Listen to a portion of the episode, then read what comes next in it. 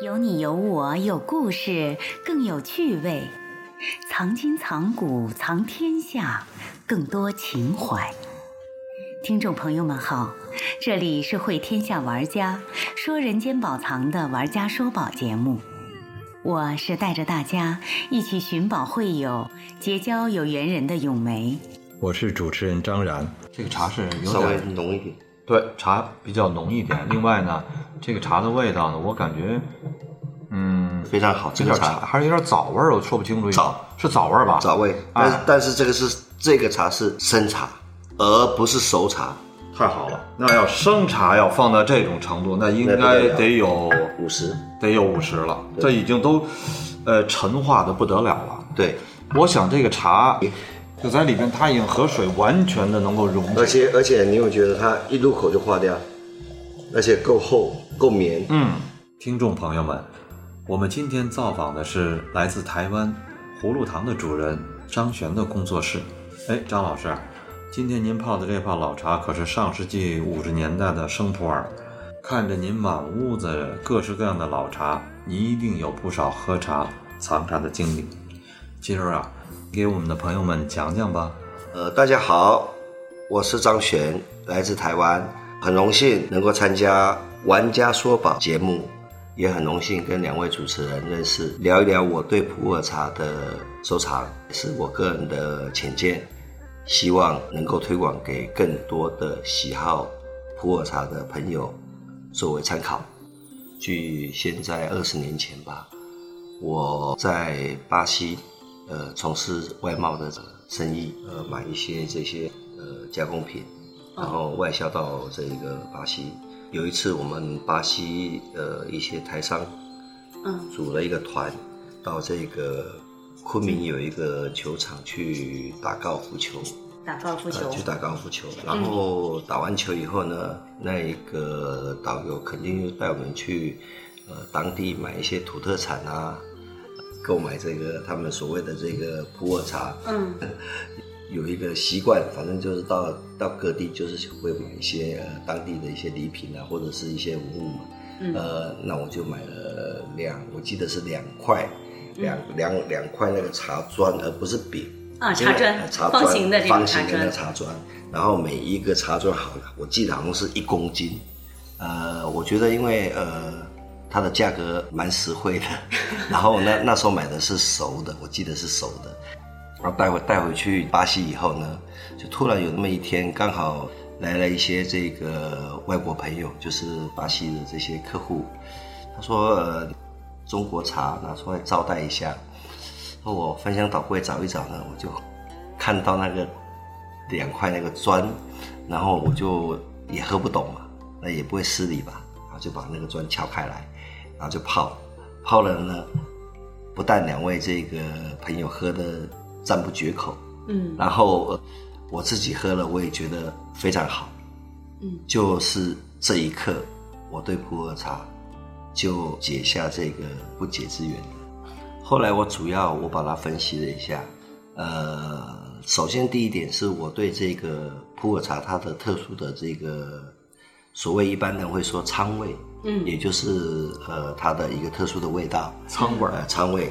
那这个味道我我不陌生，为什么呢？因为我经常在做外贸的时候参加这个，经常去广州，广州他们早上吃早餐的时候早茶洋茶，对对对，就是会来一壶这个菊普，就是菊花跟普洱，菊普，呃，我知道，。菊普对对对，这个它在普洱茶里面加上菊花，对对对，啊，其实那些普洱茶是次的，很次的，嗯那它是用菊花去压那个味道，哦，啊，对，那那这个我对这茶，因为这也不茶也不是我点的，因为也是厂商点的，嗯，那我就喝习惯了，反正就菊普菊普，然后我也我自己去吃吃这个早餐的时候，我也不知道要点什么茶，我就也说菊普了，那就 就菊普，所以说这个味道我并不会觉得说很排斥。第二呢，我觉得是它是发酵的，发酵的茶，我觉得那时候因为呃喝酒喝多了，嗯，然后呢身体这个胃啊经常出状况，嗯然后呢我家父喝的茶是所谓的高山茶，台湾的高山茶，嗯，也就是绿茶。绿茶它是呃没发酵的，没有发酵的，所以说它特别的比较呃上味刮油。然后那个它的特质跟我们的什么西湖的龙井、碧螺春，还有这个安溪的铁观音，其实是同个性质的。嗯，它是属于呃新鲜，喝的是新鲜。然后呢，普洱茶喝的是它的一个陈，嗯，然后喝的是它的一个底蕴。所以呃，从那时候我一个月到一个半月吧，就把那两公斤的茶砖给喝完了。喝完了，可能也是和朋友一块儿分享 啊，对对对对和朋友一块儿分分享。那会儿喝那茶是不是也得搁点菊花啊？要不呃菊蒲啊？有有有有有，肯定是要放有，因为其实刚开始不懂茶的，就是说，其实也不是说不对，嗯，呃，其实茶茶你要怎么怎么怎么去加，怎么去怎么去放别的东西，我觉得没有对与错，喜欢喝的茶便是好茶。对我觉得我觉得是这样。那那时候我是觉得说，可能是菊花买的特别好，普洱茶 比较差比较差，但菊花买的特别好，所以说把这个把这个味道给压过去了。嗯，我觉得那那时候这个原因很大了哈。呃，因为我差不多在巴西，差不多平均每三个月我就要回来。广州你们也知道有一个最大的茶叶市场，就是芳村芳村村茶叶市场。然后呢，我就抱着这种呃很兴奋的心情，我把这所谓的订单啊，这些该下的这些货货柜的订单办完以后呢，我就会利用呃差不多两天的时间，去挨家挨户的这个店里面去喝、去品这个普洱茶，然后呢，当然也缴了不少学费啦。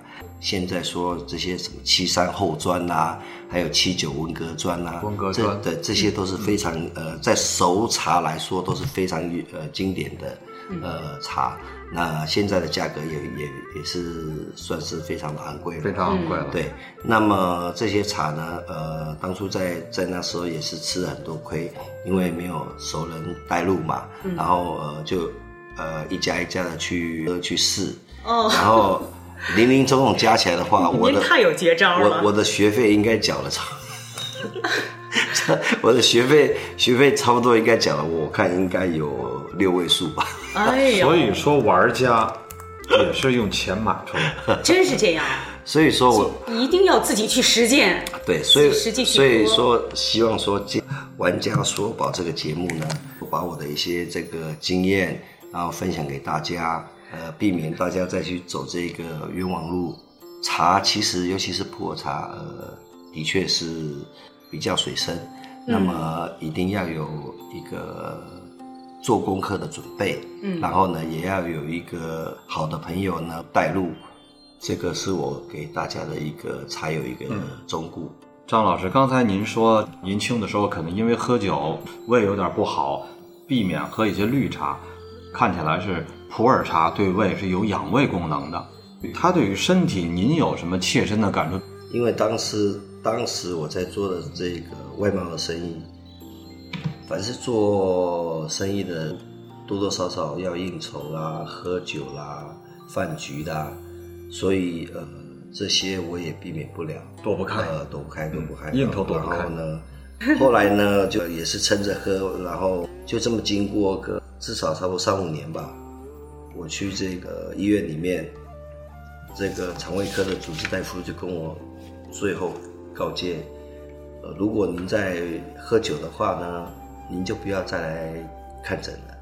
呃，那时候我的胃已经快要接近到呃所谓的胃穿孔，哦哟有那么严重？对，已经胃溃疡了。哦，那胃穿孔那就已经很严重了。嗯，然后他就说，呃你要保住您的小命。那时候我才二十七八岁吧。哦，他说你要保住您的小命，你就 你就不要喝酒了。嗯然后我对，其实我对酒来说的话，我并不喜好，我并不喜好。关键是应酬躲不开。是？只是那那个那个时期，就是在九零年代那个时期的话，嗯人们对这个酒的话，对对这个呃饭局，嗯呃是喜好的，哦呃是热情的，是一种款待嘛。对啊、不像现在人们会觉得说啊健康出了问题了，然后呃尽量少应酬、早睡，对吧？这个过程嗯在台湾也是会经过的。那时候我喝到生茶不管是生的普洱茶，或者是这个所谓的台湾的高山茶，我都会心悸。心悸的意思就是说，恐惧吧？不是，就好像你喝到酒会，心脏会跳得很快，哦，哦，对，身体它对于这个反应啊反应很大。对，反应很大有反。应。这个情况的话，我就问了医生，嗯，呃，我问了医生，哎医生的医生的说法是说，这个呃，喝喝一些熟的，呃，发酵过的，他并没有说是一定喝普洱，发酵过的茶，呃，会比较好一些。哦红茶呀，那啊，样对对，发酵过的茶。哦，那时候呃，很多的这个商家也是跟我这么说，那我就开始、呃收藏一些七十年代的、八十年代的这些熟的砖啊、饼啊，喝着喝着，慢慢其实哦就是你喝了，好比说你现在喝了一泡茶，嗯这泡茶是七十年代的，嗯那你下一泡茶你再喝八十年代的，你就喝不下去。喝不下去了，对，越喝口口越高，越喝口越高。你就你就得，除非说你你就得呃吃个糖啊，吃个饭啊，啊等一下啦，然后再去重新喝。嗯，如果说你在现在接着喝，好比说我现在是给你上一泡的是，现在是这一泡是呃一九五零年的这个、这个茶，我现在再拿一泡一九这个八零年的茶，嗯。你就喝不下去了。呃，普洱茶我持续熟茶，我持续喝了半年，把酒也戒了。嗯。那我持续喝了半年这个熟茶，然后这个熟茶我的喝法是，呃，因为工作也忙，嗯，我觉得可以给呃这个听众一个很好的建议，就是首先我们买一个保温杯，嗯，呃，钢杯也好，或者是就是一个差不多三百 CC 或者五百 CC 的一个保温杯，然后呢再去再去买那个所谓的那种呃茶袋，就是在超市有卖那个那种棉的那种茶袋，棉的茶袋，对，茶叶袋茶叶袋，茶叶袋子。对对对，比较容易清洗，而且不会散开。就是我们在做饭的时候，里面炖肉那个小料，哎，对对哎对对对对对，这个这种这种袋子，嗯，嗯，我建议大家用这种方式，而且它它出来的效果会特别好喝，会绝对会比泡的，就比用这个紫砂壶泡的还要好喝，哦。因为它把它的这个原汁原味用这个高温，而且用对，有焖住的这个效果，它不透气嘛，，对，焖也好啦，然后煮也好啦，那这都是一个最佳的办法。尤其是呃，对这些熟茶来说的话，你可以喝到它百分之八十的这个整个的这个底蕴，这个这个味道你都可以喝得到，这是非常好的。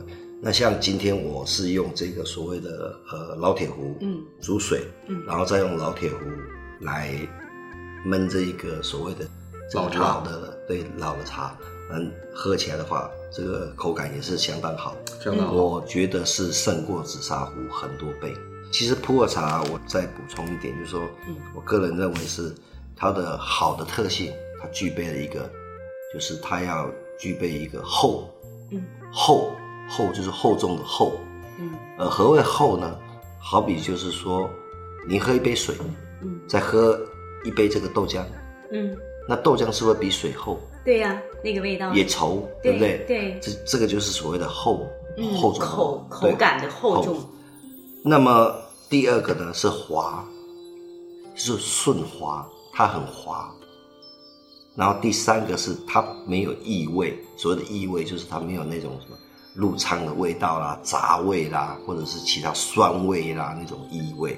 因为它是熟茶，所以熟茶呃它就不具备所谓的呃我们说的呃涩或苦。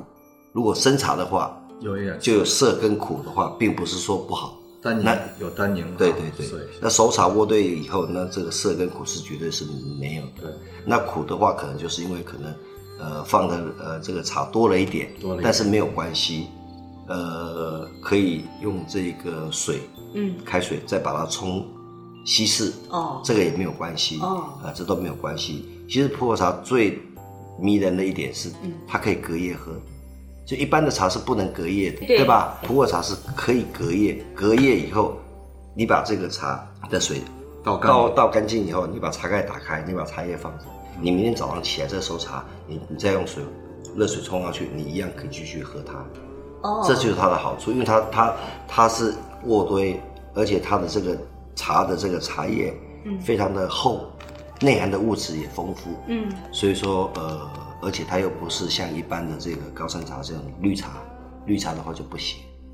它可以反复冲泡很多次，，对，对对，那就是一直嗯冲到它这个味道比较淡了的时候对，我们就可以不要它。对呀，这有很多呀，我听说有很多就是台湾老的那些茶客，呃，喝普洱茶，他怎么样啊？就是这个茶呢，到最后喝的都已经都没有颜色了，然后又去用壶来煮，用东西还倒一倒，对。啊，他就非常喜欢这东西，怕把它扔了，很可惜的。对，对，因为那那真的是呃所谓的我们说的这些茶呢，实在也不容易，因为你看，经过如果一片五一九五零年的茶，嗯。呃，经过这这么多的这个时间，还能够存放到现在，让我们能够喝到它，真的是不容易。对我觉得是一个福报。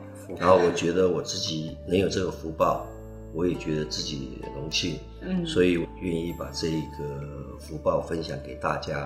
我们两个人就已经分享了这个福报。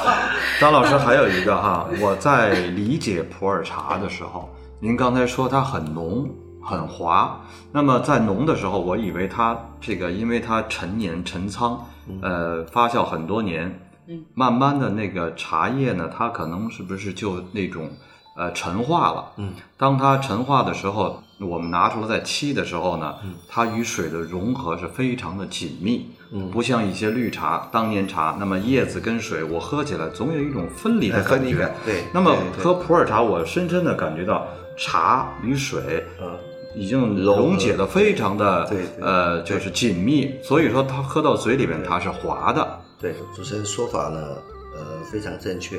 然后我再补充一点，就是因为说它的本身普洱茶它是在一个乔木的状态下，所谓乔木就是野生野生乔木对高的高的树，高的树呃叫乔木。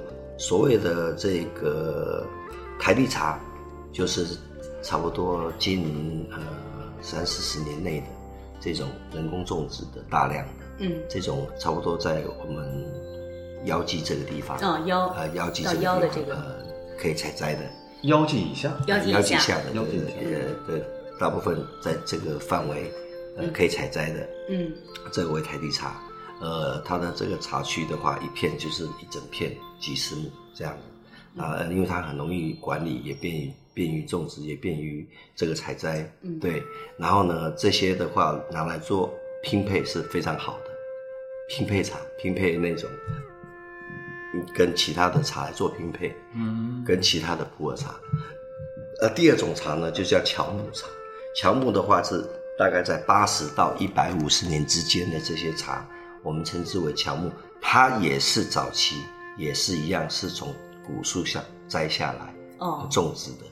然后它是因为驯化过的，就是说，因为这些古树茶有一些茶没有驯化过，它的茶叶是不能喝，是有毒性的。哦所以说，这个这个这个是大家要了解的。哦，但是因为在市面上贩售的话，可能呃大家对没有上过茶山呢，所以说这些事情也不晓得。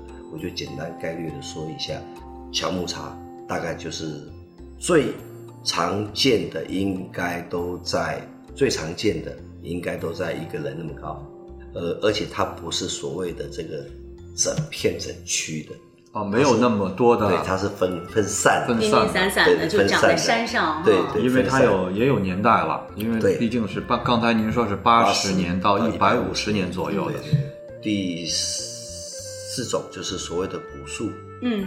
古树他们说的古树茶的话，那那就差不多是在呃，应该在两三百年，甚至一代上千年，这些古树茶好，并不是那么的多，而且它的采摘也非常不易，嗯。是它呃要背这个箩筐，然后要爬，要爬树爬上去，爬到树。上去摘。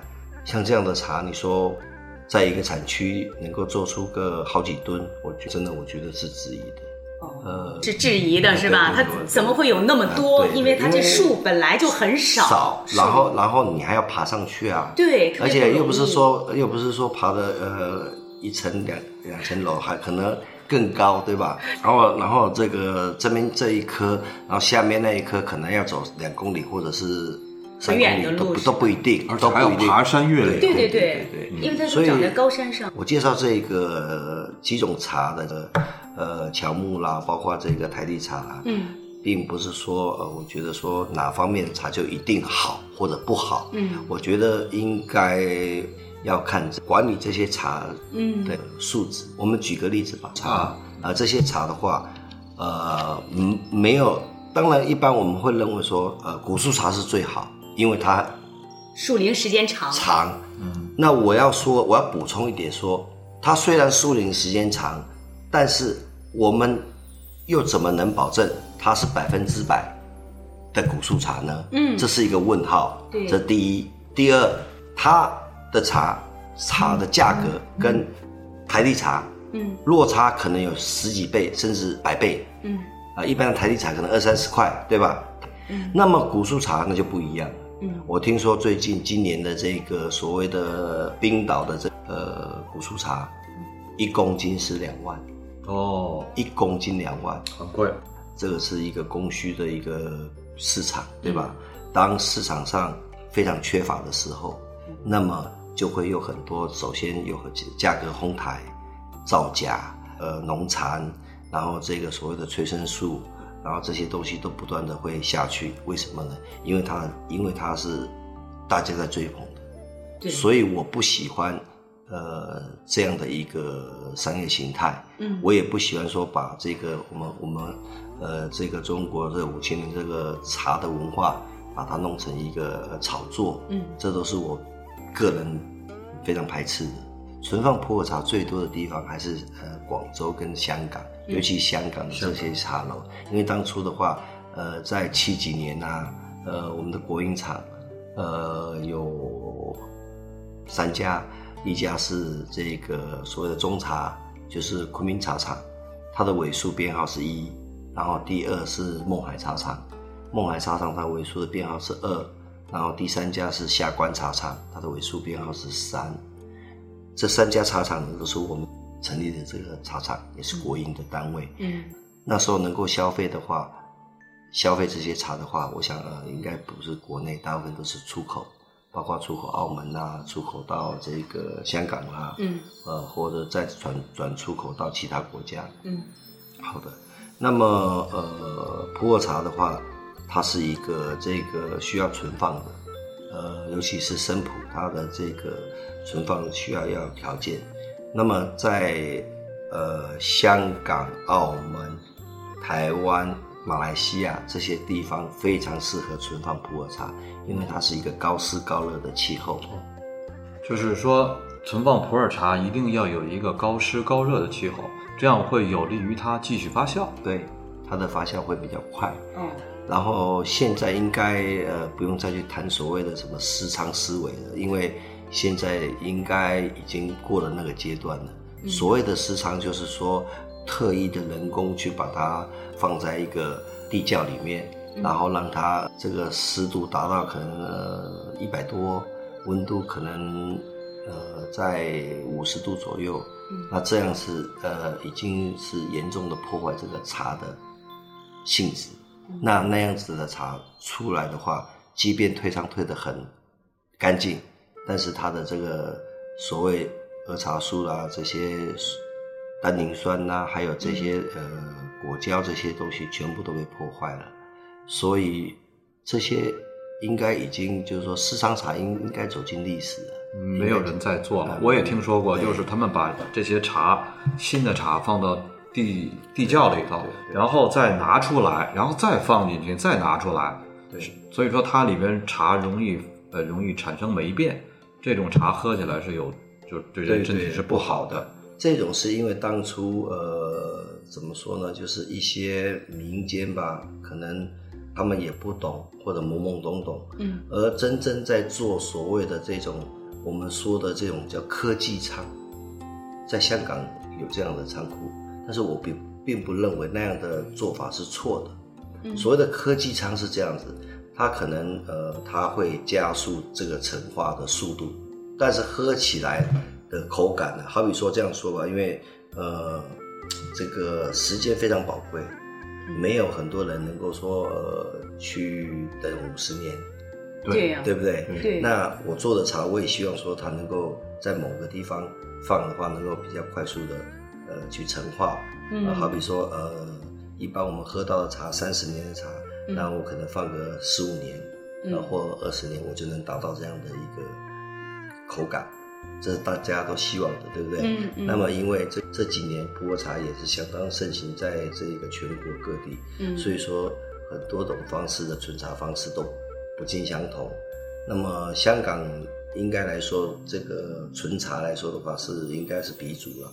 在香港来说的话，呃，他们因为呃地方小，然后呢，这个又有山，所以他们在放这些茶的时候呢，他们都把这些茶堆得很高，堆得很高，然后呢，集中在一个比较空间小的地方，反而会造成了一个，反而会造成这个茶的一个，它是一个共鸣，就是共同发酵，嗯。它的那种效应会比较强，嗯嗯。然后再加上它把这些温度啦、湿度啦，再去做呃有条理性的控制，用人工去控制它，对，有条理性就是有规则性的去控制，还有包括把这个呃通风。通风要做好。啊，通风否则就该没变了。呃对，然后再来就是说每隔三个月把这个下面的茶翻到上面去，哦，倒一下，对，倒一下，倒这个每三个月倒一下，每三个月倒一下，嗯。然后这个叫做科技茶。科技茶。这种我认为的，我个人认为的话，并没有什么不对。嗯。那唯一唯一的话，呃，其实很多的事情它都是双刃剑，有有呃利有弊有利有弊，对。那么它的得到的结果就是说，哎，你喝起来你觉得第一个它不伤胃的，它喝起来很好喝，嗯口感不错，嗯然后有蜜香，很甜，对吧？那它的缺陷在哪呢？它的缺陷就是说它的它的这个耐泡度没有那么多，本来可以泡十三泡，它可能只有八泡。嗯但是这这个我觉得并不影响，就缺乏了一种那种哎沧桑的年代感，只能说，啊，这个这个不对。然后第二个是它的这个生津的力度，好比说我们一款茶，它是有力量。我说喝普洱茶有茶气，那茶气是什么？它是一个非常抽象的东西。嗯那我要简单的把茶气说错的话，就是手心会冒汗，然后呢，你可能背也会流汗，嗯那就是表示你喝的茶非常有茶气，应该通常是这么。呃，树林，我就说它的树林，树林对它的这个野生的这些茶的树林，还有它的这个得天独厚的土壤，嗯造就的这个普洱茶的它的特殊性。嗯然后呢，一般的茶，我们说铁观音也好，高山茶也好，这些一般茶类的话，大概的水浸出物在百分之十八就不错了。您说的水浸出物是什么水？浸出物的意思就是说，我们把这个茶泡了以后，把它倒出来，那除了水去掉以外，其他的物质叫水浸出物。嗯，我哦，明白。这是一个专业的术语。那么水浸出物这个东西的话，就是非常明显的一个普洱茶的特色。普洱茶的话，应该都可以达到百分之三十以上。普洱茶，哦，我刚才谈到了一个存储的普洱茶的一个，然后也谈到了一个熟茶的这个益处。真正，我觉得真正能够让我们的这个胃，呃，或者我们身体，或者这个降血脂，我觉得是熟茶。太好了，我觉得是很多朋友啊都说喝茶生胃，看起来喝茶熟茶熟普是养胃的对，，是养胃，绝对是养胃的。张老师，我看您这工作室里面啊，这个陈列了很多呀不同种类的普洱茶，而且您都非常小心翼翼把它装在了一个密封的塑料的盒子里面。我特别想知道，就是您的这些茶都有哪些品种？您给我们说一说。好的，您刚刚所看到这些茶，嗯大部分应该来说都是这个义乌产区的普洱茶。嗯那么大部分也都是呃乔木的居多，嗯，呃，所谓的我也不去追捧，这些古树茶啦，或者是什么呃黄山茶之类的。在这同时，我也想说，利用这一机会，跟呃一些呃朋友们，或者将要走进这个普洱世界里面的这些呃茶友们，宣导一下，就是说。呃，越贵的茶是越好的，我倒认为不见得。其实喝茶是喝健康，嗯，而不是喝所谓的名名牌啦，喝什么所谓的这个古树茶，一棵树一千年或者两千年的，然后这一饼茶就全部都是这棵树的。我觉得这个听了，我觉得荒谬至极啊！这一棵树能有多少茶叶？对啊，我觉得荒谬至极，对不对？然后我觉得我建议的是这样，就是说，第一个就是它不要有农残。那你想说，现在以前的茶一斤茶两三百块合理吧？哈，嗯现在茶一斤茶两三千块，那么一片叶子、两片叶子值多少钱？至少十块二十块吧。那怎么不让它让虫吃掉呢？那只有下农药啦，对吧？那第二个，那怎么样能能让这个叶子，比方说以前，呃，我们只采一个呃这个这个明前春茶，对不对？最多再采一个秋茶，秋茶还算少部分，对吧？那只有两次的采摘。那现在不是啊，恨不得那些村民恨不得这个这个芽一长出来，他就把把它给摘下来，那催生素又下去了，是不是？那这些其实我们喝茶。正儿八经说起来的，说所谓的存储啊、存放啊，这些当然呃是很重要。但是我觉得最重要的，我一直在强调，在上上一期栏目里面，我强调的是值。所谓的值，茶的值，或者是这个老铁壶的值，人的值，就人人人的值就是所谓的质量，也就是人品、就人格。嗯这个值非常重要。那么我们要喝到一片健康的茶，绿色的茶，对绿色的茶、健康的茶、有机的茶，这是我觉得最重要的，而不是去跟风、去一昧的追捧那些名牌的，或者是那些千年什么古树的。我觉得我非常不赞同这方面的这种做法。张老师，那就是说您刚才讲了，就是我要喝这个没有污染的这个茶，呃，绿色的茶，这个有机的茶，那怎么能够选购到、买到就这样的茶？有一句谚语是说，熟茶喝大厂。比方说我们现在说熟茶喝大厂，对，嗯大益，现在以前叫勐海，在呃在二零零四年被北京的博文科技收购，改为大益，大益，对，大益茶厂。我说熟茶喝大厂，这个原因是这样子的，因为大厂它有个规范，它有个规模，而且它出的量大。也二零一五年，你把这些呃熟茶买来，呃买来以后呢，呃把它放个三年，嗯三年就好，就就很好喝了。啊，对，就很好喝。但是要在北方的话，我们就是这种呃一样没问题，没问题不用保持那种湿度啊、温度啊，不用不用。但是要注意，一般生活来说的话，生活一般我我一直提倡的生活化，个人的一个浅见，买一个紫砂罐，大一点的，大一点，大一点，这个马林道啊哪边都有这个紫砂罐，对吧？紫砂罐大一点，就是纯、纯粹是纯茶的。嗯，如果说你觉得你不喜欢，呃，没那么多时间，你就把它一片一片的放到里面，一片一片的放到里面。嗯，然后上面你就用用一个什么呢？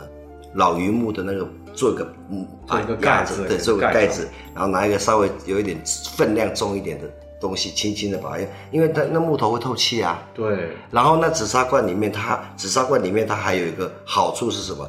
是湿度来的很强的时候，它会吸住；然后呢，湿度很干的时候，它会释放在给里面。它透气，掌握一个平衡。对，对，最好的一个方法就是，呃，所谓的醒茶入瓮，入瓮提韵。入瓮提韵，那就是搁在那个醒茶入瓮，醒茶是什么叫醒茶？你就拿一个那个盘子，对不对？啊你把这个买来的茶，你把它切切，把它给给敲碎吧。嗯敲碎，醒茶因为对醒茶嘛。然后呢，一个礼拜，这一个礼拜呢，千万你不要在大大太阳下暴晒，你就是在下午四五点的时候，不是像这种天气嘛，四五点的时候就有微风嘛，嗯然后你就放在院子里，不要可以有阳光，可以见到阳光，嗯，但是不要见到太阳那种直射，不要暴晒。对，不要暴晒，然后再要有微风去吹它，一个礼拜，一个礼拜之后这叫醒茶。然后如果遇到那种呃潮湿啊，或者是那种雾霾，或者是那那那种就正常的情况，明白。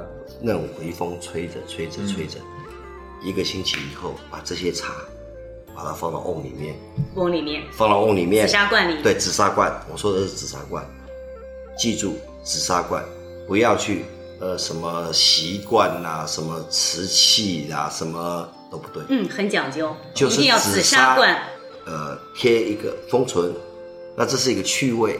啊。比方说，呃，两位主持人就可以在那边写几年几月，然后什么什么什么茶，啊购置什么地方，然后然后然后两个签上名字，然后于多少年几月几日要把它给打开来 喝。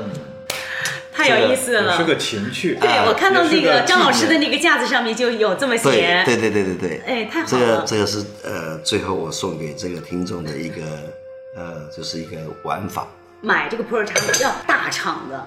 那么第二点呢，还有吗？大厂的是熟茶，熟茶，买大厂；买大厂，生茶买小作坊。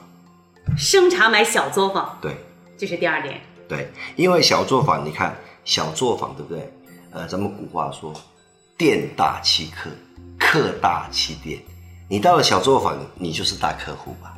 要买个一吨，我这边只有三百公斤，也没办法说哦，我有一吨啊。他说我只有三百公斤，他说三百，他说全给我啦。那他是不是想说我全部就就是等于好好的做把它做好，对不对？而且还有一个观念是什么？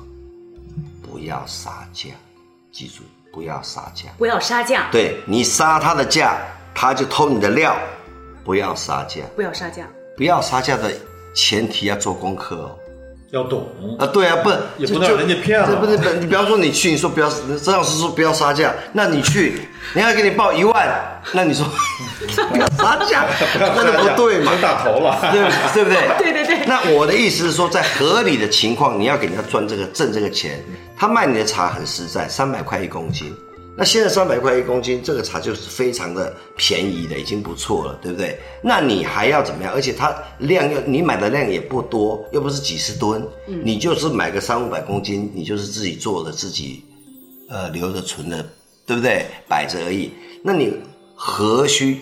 你应该这样子。像我在做茶经验，我就会跟他说，我有时候甚至于我会加钱给茶农，呃，王老先生这样子，呃，您说这个三百块一公斤，呃，我同意，我一毛都不给你少。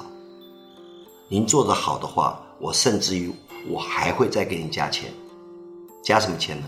加这个所谓的用心去把它给做，包括包装，因为我做的都是那种传统的那种竹子那种，就是手工的，应该是竹叶吧？呃，手工的竹叶的对包起来的，对那这些东西都要手工去做它，嗯，那么牵扯到手工就牵扯到人，对吧？那所以说这是这个是什么？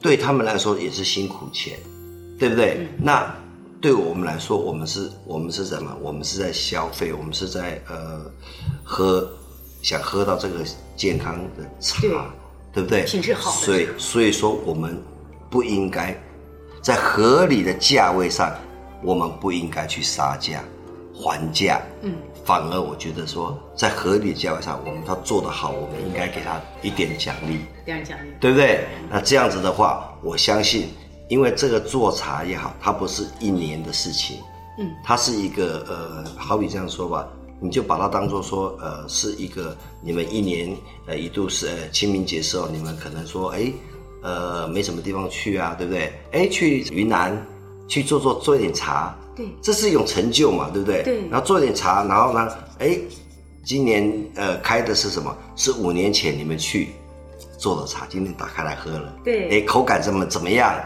那这个生活情趣多好，对对，是不是？嗯然后这种就好像说，呃，有点有点像前人种树，后人乘凉。那你们在到到有一天，你们把这些茶罐一罐一罐一罐一罐，让你们的子女接下来喝的时候，那种心情，那种荣耀，他会说啊，爸爸当初这个茶辛辛苦苦做这个茶，现在留到现在已经一百年了，还是多少年了，对不对？你看这个茶来，我来拿来请客人喝，或者招待朋友，或自己喝，或者跟你的这个呃媳媳妇喝，这不都很好吗？也是一个可以怀念先人的一个方式。是的，各位听众，茶呢要说起来的话，实在是太深奥了。我觉得我张璇本人到今天都没有完完整整的能够把这个茶的功课做得非常好。我也是一点个人的浅见，呃，今天提供给大家。那么，我希望说，在未来有机会的话，在玩家说宝的栏目里面，我能够有系统的化繁为简的方式，来把这个茶的益处啦，包括各方面的这个茶的知识，再分享给大家。今天就说到这里，谢谢大家。人们常说。普洱茶是用来可以喝的古董。